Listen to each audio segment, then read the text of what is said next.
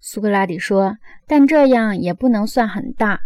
就说我们再加上放牛的、牧羊的和养其他牲口的人吧，这样可以使农夫有牛拉犁，建筑工人和农夫有牲口替他们运输东西，纺织工人和鞋匠有羊毛和和皮革可用。”阿德曼托斯说：“假定这些都有了，这个城邦这不能算很小了。”苏格拉底说：“还有一点，把城邦建立在不需要进口货物的地方，这实际上是不可能的。”阿德曼托斯说：“确实不可能。”苏格拉底说：“要么他就还得有人到别的城邦去进口所需要的东西呀。”阿德曼托斯说：“是的。”苏格拉底说：“但是有一点。”如果我们派出的人空手而去，不带去人家所需要的东西，换人家所能给的东西，那么使者回来不也会两手空空吗？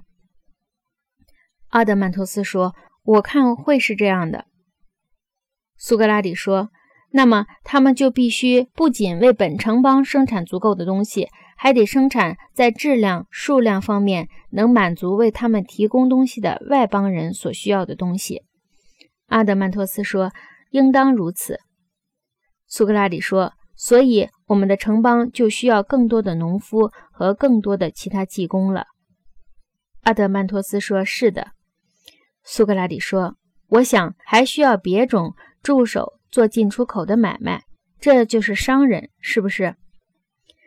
阿德曼托斯说：“是的。”苏格拉底说：“因此我们还需要商人。”阿德曼托斯说：“当然。”苏格拉底说：“如果这个生意要到海外进行，那么就还得需要另外许多懂得海外贸易的人。”阿德曼托斯说：“确实还需要许多别的人。”苏格拉底说：“在城邦内部，我们是如何彼此交换个人所制造的东西呢？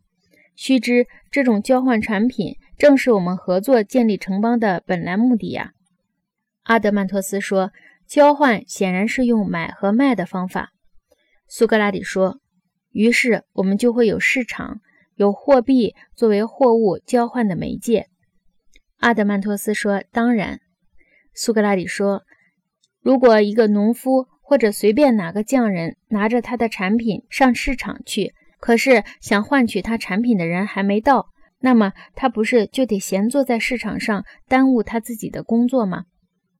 阿德曼托斯说：“不会的。”市场那里有人看到这种情况，就会出来专门为他服务的。在管理有方的城邦里，这是些身体最弱、不能干其他工作的人来干的。他们就等在市场上，拿钱来跟愿意卖的人换货，再拿货来跟愿意买的人换钱。苏格拉底说，在我们的城邦里，这种需要产生了一批店老板，那些常住在市场上做买卖的人。我们叫他店老板或者小商人，那些往来于城邦之间做买卖的人，我们称之为大商人，是不是？阿德曼托斯说：“是的。”苏格拉底说：“此外，我认为还有别的为我们服务的人。这种人有足够的力气可以干体力农活，但在智力方面就没有什么长处值得当我们的伙伴。这些人按一定的价格出卖劳力，这个价格就叫做工资。”因此，毫无疑问，他们是靠工资为生的人。不知你意下如何？阿德曼托斯说：“我同意。”苏格拉底说：“那么，靠工资为生的人似乎也补充到我们的城邦里来了。”苏格拉底说：“阿德曼托斯，我们的城邦已经成长完备了吗？”阿德曼托斯说：“也许。”